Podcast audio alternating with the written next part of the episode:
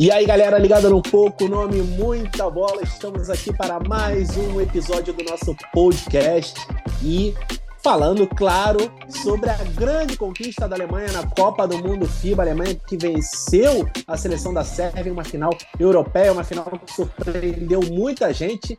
Vamos falar sobre Copa do Mundo, vamos falar sobre Olimpíada, porque já tem aí movimentos sobre a seleção dos Estados Unidos. Vamos falar também sobre WNBA, os playoffs começam, começam nesta semana. Tem muita coisa, muita novidade e, como sempre, eu estou aqui com ele, Vini Carvalhosa. Um prazer enorme estar aqui contigo. E, para começar, vamos falar um pouquinho dessa Copa do Mundo e, para dar início, né, vamos falar de como Sérvia de um lado, a Alemanha do outro chegaram a essa final. Fala, galera chegou ao fim essa Copa do Mundo, né? Uma Copa do Mundo de surpresas nessa reta final. É, duas resultados, duas partidas surpreendentes, de certa forma, nas semifinais, né? Principalmente, é claro, a vitória da Alemanha sobre os Estados Unidos, que deu a moral que os alemães precisavam para acabar levando o título depois, né? Um título inédito na história do país, um título, né? Que poucos esperavam, mesmo lá na Alemanha, depois né, da aposentadoria do Dirk Nowitzki, o maior jogador da história. Então, foi uma reta final de, de Copa que não poderia ter mais emoções, né? Então, acho que realmente entregou tudo que se esperava essa Copa do Mundo, é, inclusive com, para quem né, não, não, não curte tanto os Estados Unidos assim, muita gente acaba torcendo o nariz, né? Campeões do mundo do que acabaram fora até do pódio, né? No final da, das contas, é uma disputa do bronze ali que também foi muito muito disputada, né? Um jogo um jogo muito bom e que valia mais para o Canadá do que para os Estados Unidos, né? Para os Estados Unidos qualquer coisa que não seja o ouro é frustrante. Para o Canadá ainda foi também o melhor resultado da história da seleção em mundiais, então é, valeu muito muito para eles uh, o pódio com certeza, o Canadá conseguindo seu primeiro pódio na história em Copas do Mundo, uma grande conquista. É, tivemos o Dylan Brooks batendo recorde de pontuação é, da seleção canadense na história das Copas do Mundo, 39 pontos, 21 no primeiro tempo, uma grande atuação. Chega o José Alexander, como sempre, 31 pontos e 12 assistências. É, foi o cara que tomou conta do jogo nos momentos chave e, na minha opinião, acabou até sendo injustiçado com a perda do prêmio de MVP, a gente vai falar um pouquinho disso também. É, e as semifinais foram sim, surpresas, Canadá e Estados Unidos. É, a gente até debateu isso bastante aqui, eram os favoritos para chegar à grande final, mas é, acabaram tropeçando nessa dificuldade de encaixar é, as valências do seu plantel com o jogo FIBA. Times tiveram muita dificuldade e, de outro, e do outro lado tiveram treinadores que souberam explorar perfeitamente as deficiências, juntando com uma defesa muito intensa, muito forte. É, no caso da Alemanha, uma defesa no, ponto de vista coletivo, não dando espaço para o time norte-americano que acabou forçado a, a, a, escolher arremessos que não eram os arremessos mais fáceis, o aproveitamento muito baixo, e a Alemanha acabou surpreendendo no ritmo de jogo que foi imposto, porque normalmente as seleções europeias tratam de quebrar o jogo, cadenciar, e a Alemanha não, aproveitando a deficiência na transição defensiva dos Estados Unidos, acelerou o tempo todo, rodou a bola, fez com que os Estados Unidos estivessem é, expostos de seus problemas defensivos. Quando chegava ajuda, já tinha o passe, e os arremessos sempre eram sem marcação, o Dennis Schroeder encontrando o seu papel de maestro do time, não tanto de definidor. E, por outro lado, a Sérvia com uma marcação individual espetacular para cima do Shegildius Alexander, especialmente o Avramovic, que foi aí a apresentação dele para o mundo, né, anulando o Shea e ofensivamente tratando de atacar o Olinick no pick and roll, porque é um jogador que tem sua categoria, mas não tem tanta mobilidade lateral quando acaba exposto no, no perímetro defensivamente é, conseguiu achar brechas, rodar a bola e Bogdanovic decisivo como sempre, e chegando a uma final europeia. Vini, fala um pouquinho para a gente sobre essa grande final entre Canadá e Sérvia. Entre Alemanha e Sérvia, né? Alemanha... Entre Alemanha e Sérvia, perdão, é. é foi uma eu, final... eu, eu, esperava tanto o Canadá na final que até agora não caiu a ficha. Mas enfim. Foi uma final, né? Assim, realmente das surpresas, mas nem tanto. É, depois do que a gente já tinha visto ser apresentado pela Alemanha e pela Sérvia, né, nesses playoffs, na, na segunda fase playoffs, principalmente pela Alemanha, né, é difícil cravar como tanta zebra assim, porque estavam jogando um basquete muito bom e realmente, como você citou, um basquete muito intenso, né, muito é, de muita transição, é, que é um basquete que, inclusive, né, o, os jogadores americanos e canadenses são muito acostumados, é, mas mesmo assim é, foi demais até para eles, né? Essa final, essa final contra a Sérvia, né? A gente voltando um pouco para a escola europeia de basquete, mas mesmo assim a Alemanha impondo um ritmo, né? Rápido, um jogo que foi é, talvez decidido mesmo naquele terceiro quarto. A Alemanha conseguiu abrir um pouquinho ali é, de vantagem, né? Abriu, chegou a abrir 12 pontos. Foi para o último quarto com essa vantagem. A Sérvia não conseguiu tirar. É, o Avramovic que você falou, né? Na semifinal apareceu, depois na final se consolidou, né? Se ele apareceu na semifinal com uma defesa muito forte, na final ele apareceu, né? Com 21 pontos, como o maior cestinha da Sérvia. É, três bolas de três acertadas, né? É, foi, um, foi um escape ofensivo muito importante para para um, um time da Sérvia que não conseguiu ir tão bem nos arremessos, né? na final terminou com 31% só, mas o Avramovic foi bem, foi o único que foi bem do time, na verdade, ele e o Bogdanovic. Então, é, foi o destaque da Sérvia realmente nessa reta final, inclusive na final, apesar da derrota, né? Um jogador aí que a gente Espero ouvir falar mais agora. Ele realmente não era tão famoso, ainda joga, já tem 28 anos e ainda joga, né, no, joga na Sérvia mesmo, no Partizan, né, o time mais tradicional do basquete sérvio. E é um cara que realmente chamou a atenção dos dois lados da quadra nesses, nesses dois jogos. Novamente, o Bogdanovic foi muito bem de novo, né? Embora tenha sido o foco da marcação alemã, né? Foi toda em cima dele. Ele conseguiu ainda assim se sair bem. É, do lado alemão, a gente não tem como deixar é, de fora os dois caras que foram os, os caras do time nesses, nesse, nessa final, nessa reta final toda, que foi o Schroeder, né?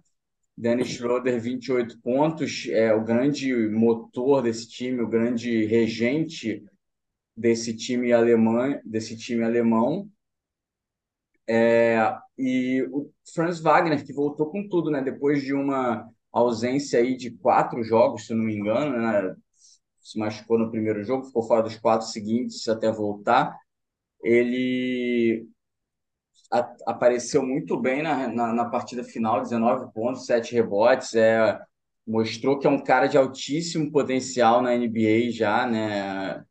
É, é muito jovem, há um ala ali, um combo forward, né? Como a gente chama, que, que foi o líder dessas transições alemã, né, na velocidade, enfim, ele foi mostrou uma veia pontuadora muito forte e acho que são os dois grandes destaques da Alemanha mesmo. Né? O Franz recebeu o prêmio de MVP da, da final, enquanto o Schroeder é, foi o grande motorzinho da Alemanha no campeonato inteiro, foi o destaque né, também de pontuação na final e foi nomeado MVP da Copa. Assim, a gente vinha tratando antes, né, como uma disputa entre o Shea e o Luca, quem chegaria mais longe, talvez com alguns outros nomes ali, como o próprio Bogdanovic, é, mas acabou indo para o Schroeder e com o título alemão é difícil dizer que não merece, né? Assim, apesar de não ser um cara que se destacou tanto em números talvez, né, quanto os outros, principalmente quanto o Shea, é, ao longo da Copa inteira, foi o cara que foi o grande nome dessa Alemanha, que surpreendeu a todo mundo e mostrou um basquete de altíssima qualidade e levou um título histórico, né? um título que um título que vai ficar marcado para sempre. Com certeza, é. Como a gente vinha dizendo, né, é, pelo menos a minha opinião aqui antes do, do torneio, a Alemanha tinha o melhor time que eu, eu não lembro um time tão bom da Alemanha, nem com, é, o Dirk Nowitzki, que foi medalha de bronze no Mundial em 2012 em Indianápolis, foi o MVP do campeonato, mesmo não tendo sido campeão, partidas espetaculares. mas não tinha um elenco de apoio com tantas peças, né? com tantos jogadores muito efetivos, alguns jogadores que apareceram para o mundo neste campeonato, como Obst, que acertou arremessos impressionantes na semifinal contra os Estados Unidos. Na final ele não foi tão bem, mas ainda assim acertou alguns arremessos ali em momentos chave. A gente teve o Voigtman, que é um jogador que traz muitos elementos para a partida. É um jogador que tem um arremesso de fora, que sabe jogar lá dentro, tem defensivamente é um jogador muito útil. Ele foi um jogador muito disruptivo né, né, né nas ações defensivas, é, quando não diretamente recuperava a bola para a Alemanha no jogador que é, desviava um passe, que antecipava uma linha, uma linha de passe, cortava uma jogada. Foi um jogador que dificultou muito a vida do Canadá. É, isso especialmente no terceiro quarto que a gente viu. O primeiro quarto é, também foi um jogo mais truncado, os principais jogadores mais marcados. O segundo quarto acabou que o Bogdanovic teve mais espaço, o Schroeder do outro lado. E no terceiro quarto a defesa alemã apertou de vez e a Sérvia precisava de um plano B para o Bogdanovic, porque a Alemanha tinha uma pontuação melhor distribuída quando o jogo é, ab abriu um pouquinho e os jogadores começaram a ter mais espaço, mas a Alemanha tinha o Schroeder de um lado, o Franz Wagner do outro, o Voigtman matava uma bolinha, o Mo Wagner fazia uma jogada, tinha repertório. E a Sérvia é muito dependente do Bogdanovic. E no terceiro quarto, com o Bogdanovic marcado, não conseguindo produzir, eles começaram a forçar o jogo no Nikola Milutinov dentro do garrafão que vinha tendo muito destaque no campeonato, mas o Milutinov foi completamente anulado. Uma tarefa em conjunto dos jogadores altos do time alemão, o, o, o próprio Voigtman, o Daniel Tais, que fez um partidaço na defesa, o Mo Wagner ajudando lá dentro. E o Milutinov não conseguiu produzir. Foi, assim, completamente uma das piores partidas do Milutinov que eu me lembro recentemente. E isso permitiu que sem os dois principais jogadores pontuando, a Alemanha conseguiu ir sentindo a vontade no jogo. Franz Wagner jogou fino da bola no terceiro quarto. A diferença ficou difícil de tirar, mas a Sérvia, comandada pelo Abramovic, o Abramovic surpreendeu muito ali, principalmente no último quarto, com os arremessos muito difíceis. É, e a Sérvia ainda tentou voltar para o jogo, mas o Dennis Schroeder foi decisivo nos momentos finais, botou a bola debaixo do braço, chamou a responsabilidade e isso acabou coroando também o prêmio de MVP para ele, embora eu acho que o Shea tenha feito um melhor campeonato, é, mas não dá para, assim, eu acredito que o Shea eu votaria no Shea como MVP, mas não dá para dizer que foi assim que eu não gostei do Schroeder ter ganho, foi muito legal, especialmente pela conquista alemã, a Alemanha conquistando seu título inédito de maneira invicta, oito vitórias, nenhuma derrota, a Sérvia com a vaga olímpica garantida, o Canadá em terceiro, primeira medalha na história, Estados Unidos em quarto, as vagas olímpicas das Américas, e tivemos também as disputas do quinto ao oitavo lugar, com a Letônia terminando em quinto, uma grande campanha, venceram, atropelaram a Lituânia na disputa do quinto lugar, inclusive com o Arthur Zagas, que a gente via ele, pontu, via ele pontuando muito. Dessa vez ele bateu o recorde de assistências da história das Copas do Mundo, 17 assistências. Uma atuação de gala do Zagas, eu tive a oportunidade de assistir essa partida e o que ele jogou, o que ele distribuiu para os companheiros foi, especialmente primeiro tempo. O primeiro tempo dele já tinha mais de 10 assistências. Grande atuação do Zagas, grande campeonato do Zagas. Olha, porque se ele não pegar um time da NBA, pelo menos um time grande da Europa, vai estar tá, sem sombra de dúvida buscando o Arthur Zagas. E depois tivemos a Eslovênia em sétimo e a Itália em oitavo lugar com a despedida do Didi da Tommy, uma despedida muito emotiva do capitão italiano, fechando uma Copa do Mundo que foi espetacular. E agora vamos dar continuidade ao nosso pouco nome, muita bola, e vamos falar ainda de basquete internacional, de seleções, porque Vini, LeBron James atuando de general manager mais uma vez, dessa vez tratando de formar um time para os Jogos Olímpicos de Paris. Pois é, né? Já saíram as notícias aí, mal os Estados Unidos terminou essa, essa campanha aqui, para os padrões americanos, é muito ruim. E ele já começou a falar de, de jogadores que, que, o, que o LeBron James teria, estaria recrutando né, para essa, essa próxima Olimpíada do ano que vem. Entre eles, Stephen Curry, Anthony Davis, Kevin Durant, Devin Booker, se eu não me engano, Jason Tatum, até o Joel Embiid estão comentando lá, né? O Joel Embiid que é camaronês, é, mas pode acabar jogando pela seleção americana aí, né? Ele, enfim, é um caso que ainda precisa precisa ser definido, mas eles estão aí com essa expectativa do Joel Embiid jogar é, pelo pelos Estados Unidos. É, ele também tem nacionalidade francesa. A França também, também é, já tentou recrutar ele, se eu não, não, se eu não me engano, enfim. E é mais uma tentativa de, de fazer a redenção, né? Como a gente já viu com o Redeem Team de 2008, que reuniu Kobe Bryant, é, LeBron James, Carmelo Anthony, entre outros, depois de uma campanha, muito ruim nesse Mundial, né? No fim das contas, uma campanha decepcionante. Então, vamos ver, assim, tomara que seja que seja verdade, assim, a gente sabe que, que para os Estados Unidos eles estão percebendo que é cada vez mais difícil realmente, né, eles, eles serem campeões, assim, de um Mundial da FIBA ou até de umas Olimpíadas sem levar grandes jogadores, sem, levando o segundo escalão ali da NBA, porque o basquete FIBA é outra história, porque os jogadores é, jogadores estrangeiros, assim, é, até os que estão na NBA, né, eles têm um, uma equipe de apoio muito boa e vão, costumam ir os melhores, né, com algumas poucas exceções nessa Copa do Mundo, mas nas Olimpíadas costumam ir ainda mais, né, os principais jogadores, eles não, não costumam perder, eles não gostam de perder as Olimpíadas, então realmente tem que levar, seria muito muito interessante, porque é sempre bom ver, né, os principais astros americanos aí jogando juntos, né, se, tiver um, se a gente conseguir ter um time com é, Stephen Curry, Kyrie Irving, LeBron, Duran e Anthony Davis.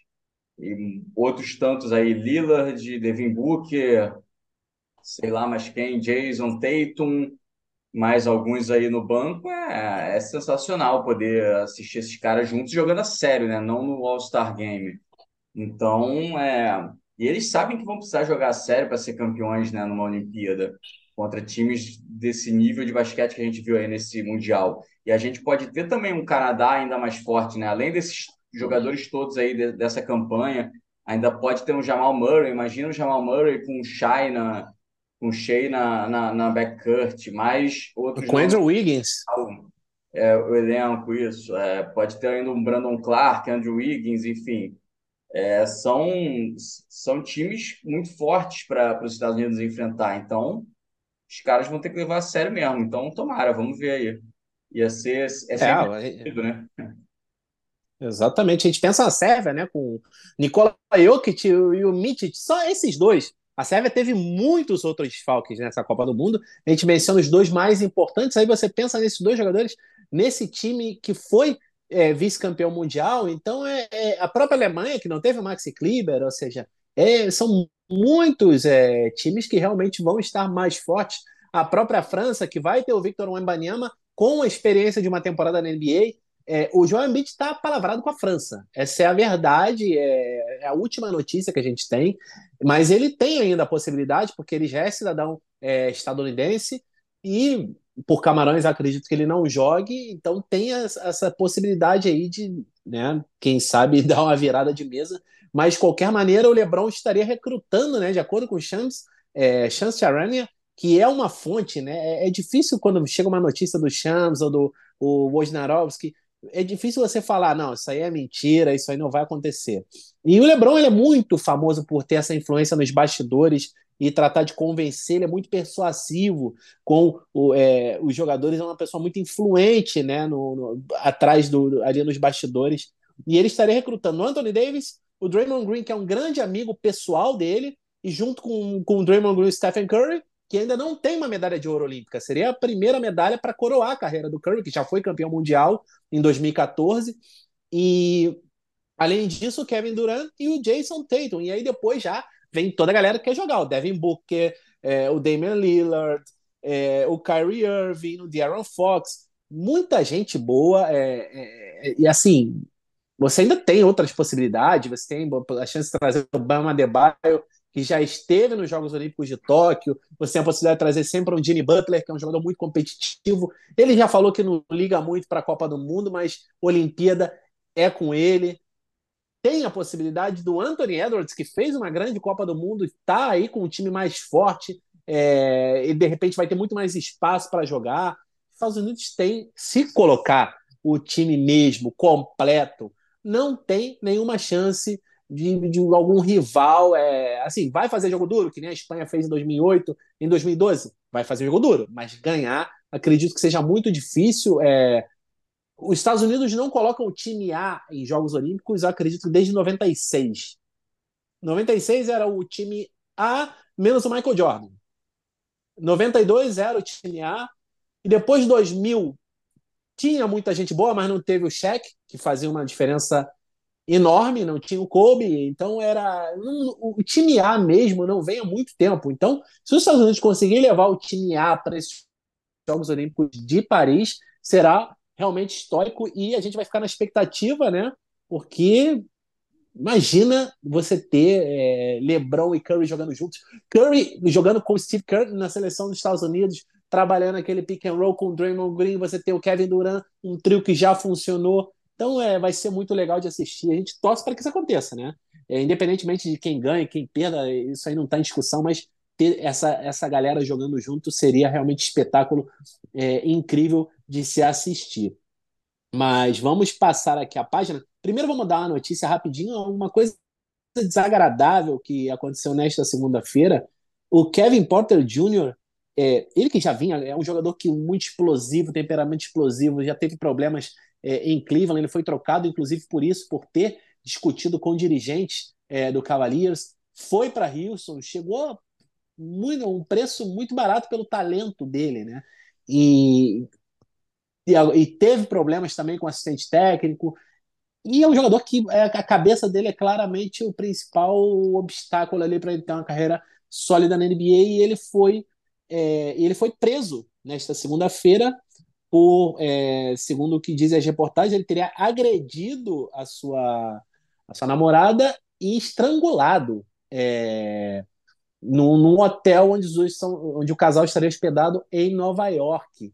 É uma notícia desagradável, é, a gente espera, torce pelo bem-estar aí da, da namorada do, do Kevin Porter Jr., que, assim, uma situação triste que ainda acontece, essas questões de violência doméstica, violência é, um casal, isso nunca deveria acontecer. A violência é, é ela se justifica muito pouco, né? Em, em, em muito poucas, assim, não dá para justificar a violência nunca. Principalmente a violência é contra uma mulher, então é, é uma coisa muito triste se ver que é, seja feita a justiça aí nesse caso, e a gente lamenta por que o Kevin Porter Jr. é um jogador muito talentoso, mas as suas decisões fora da quadra, as suas atitudes fora da quadra, acabam colocando um pouquinho sua carreira é, a perder. E vamos pular um pouquinho disso, vamos falar do, vamos falar um pouquinho do mercado da NBA. Vini, temos algumas novidades aí nesses últimos dias, né? O Cameron Payne que pode é, que, que, o Spurs vai liberar o Cameron Payne do seu contrato. Temos também o Tristan Thompson voltando para casa. É, tem muita coisa aí acontecendo aí nessas últimas semanas antes de começar a temporada e também a, a notícia do Damian Lillard que voltariam as conversas para uma troca com o Miami Heat antes de começar o training camp, Vini. É, pois é, a gente aos poucos vai é, mudando mudando o foco aí de novo do, do basquete internacional para a NBA, né? Agora já vão começando os training camps, então é, isso faz voltar o noticiário, né? Assim, a gente saiu desse, dessa parte mais morosa da NBA, que é o mês de agosto, principalmente, pós Summer League. Então, o Damian Lillard continua, né, o sonho do Heat. É, parece que ele realmente não está querendo é, ficar em Portland. É, é um caso difícil ainda, né? Assim, a gente é, é o que a gente já falou. É, tem a vontade dos dois lados. O, o Blazers é, não quer, o Blazers não quer liberá-lo de não quer liberá-lo de maneira fácil, né? Então, é, vamos ver o que que, que, que pode acontecer de, de real, porque precisa entregar ativos para o Blazers interessantes, né? envolver outros times na, na troca, enfim é uma coisa é, que parece que tem, eu não sei, porque parece que tem mais novidade, mas por outro lado a gente não sabe se realmente é, se movimentou por causa disso. Tem que ver o, o que, que realmente vai ser é, oferecido, né? Para completar essa troca. Sobre o Cameron Payne, é, é um armador que, que é um cara né, já veterano na liga, que sempre foi um reserva, mas é um, é um reserva útil, né? Então, o Spurs liberando ele, ele é um cara que, que tem ali seus oito pontos e três, pouco mais três assistências de média na carreira, um jogador vindo de banco para jogar ali alguma coisa entre 15 e 20 minutos é útil. Então, vamos ver aí o que, que vai acontecer com o Penny. Acho que vai ter bastante time interessado nele, porque ele é um cara ali para ser segundo, terceiro armador, dependendo né, da, da rotação do time que ele for com tranquilidade, provavelmente vai assinar pelo mínimo mesmo, né? Então, é, ainda mais para assinar pelo mínimo, acho que isso é, acho que é bem interessante. A gente também é, falar do Tristan Thompson, né, que eu acompanhei mais de perto até no Los Angeles Lakers ano passado, que ele chegou no fim ali, né, amigo do LeBron. Então, é um cara que apesar da idade, ele ele é ainda ele é ainda útil, assim, obviamente para ser um, um, uma terceira opção no garrafão, mas é um cara que pode trazer a energia, os rebotes e a defesa dele ali em poucos, é, em poucos minutos por jogo, né? Então, é, acho que, que pro para o Cleveland, que é um time que chegou aos playoffs depois de bastante tempo na última temporada, acabou decepcionado nessa derrota para o Knicks na primeira rodada, enfim. É, mas para eles acho que pode ser um cara útil de fundo de, de elenco ali, né? De para ajudar, para trazer realmente uma energia, ainda mais voltando para casa, uma torcida que gosta dele, uma torcida que, que já o conhece há muito tempo. Então acho que é uma situação daquelas a princípio, né? Win-win situation, né? Para os dois lados, é, não, não vai custar muito para o Cleveland é, para ele também, ele deve saber muito bem qual vai ser o papel dele ali, poucos minutos, enfim, não, não, não há nada a perder para os dois lados nessa situação. E acho também que a gente pode comentar, como a gente comentou no, no Instagram, sobre a transferência do Christian Wood para os Los Angeles Lakers, né? É, é um jogador que tem muito a agregar para o Lakers. É um cara que realmente é um pouco surpresa assinar pelo mínimo, mas já era esperado após ele sobrar, né? Depois daquela leve inicial de free agency ali dos primeiros dias, né? Os times já ficam sem espaço contratual mais. Então, o Christian Wood acabou assinando pelo mínimo com o Lakers. É um cara que traz um poderio ofensivo muito interessante. É óbvio que ele tem questões grandes na defesa, mas sempre pareceu um cara de que ele que ele não queria muito defender. Então vamos ver se um LeBron James ali, que a gente sabe que é um cara que, que cobra dos seus companheiros, né, empenho máximo, o também o, o próprio Darvin Ham conseguem né, fazê-lo defender um pouquinho. Se ele não for completamente inútil na defesa, ele pode até ganhar mais minutos do que se espera para um cara que está sendo a 14 contratação do elenco e assinando pelo mínimo porque potencial ofensivo para isso ele tem bastante. Inclusive, para o Lakers é muito interessante tê-lo nas ausências do Anthony Davis, né? Um jogador que pode ficar fora em back-to-back, ou que pode perder jogos por lesão, como sempre vem perdendo.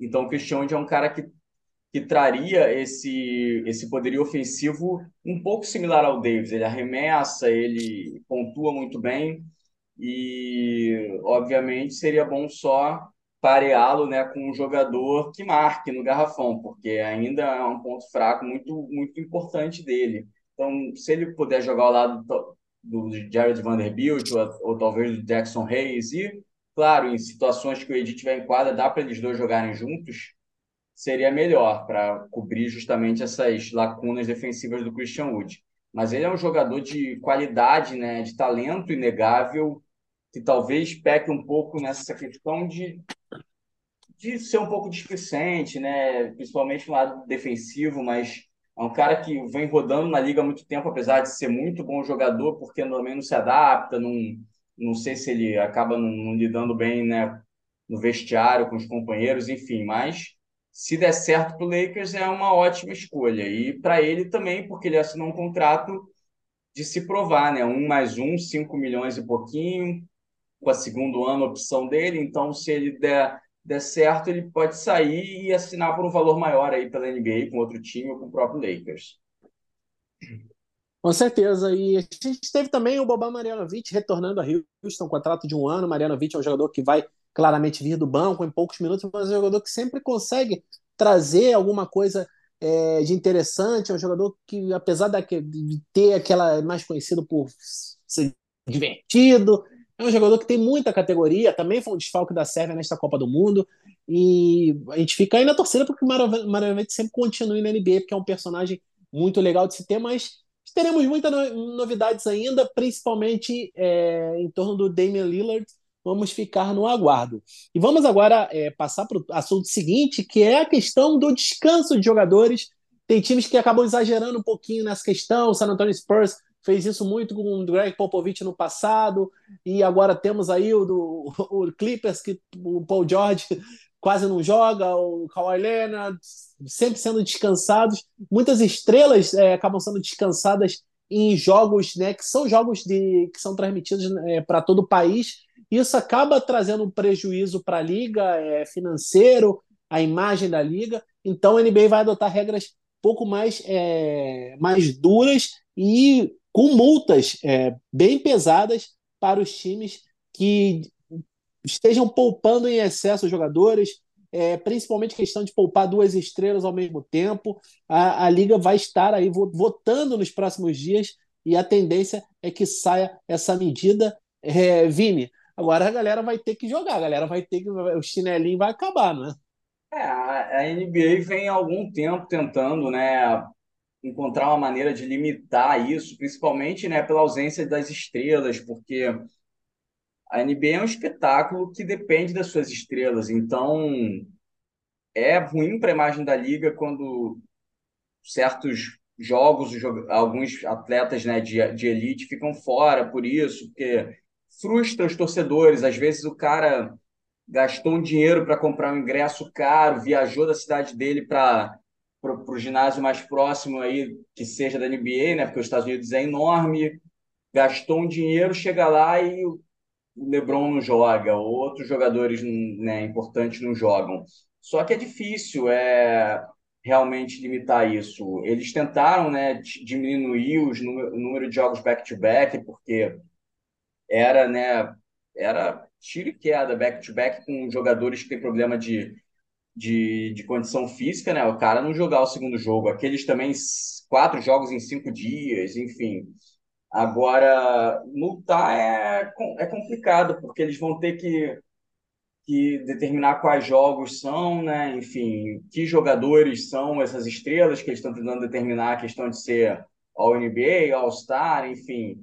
E talvez isso force os caras a jogarem, mas e aí? Aí vamos supor que o Kawhi Leonard vai ter que jogar muito mais jogos por causa disso, para porque a multa vai escalando, né? 100 mil dólares a primeira, 250 mil a segunda, um milhão a, em seguir. Então, aí vamos dizer que o Clippers não queira deixar de escalar o Kawhi por causa disso, né? Pelo menos assim, uma terceira vez não vai querer.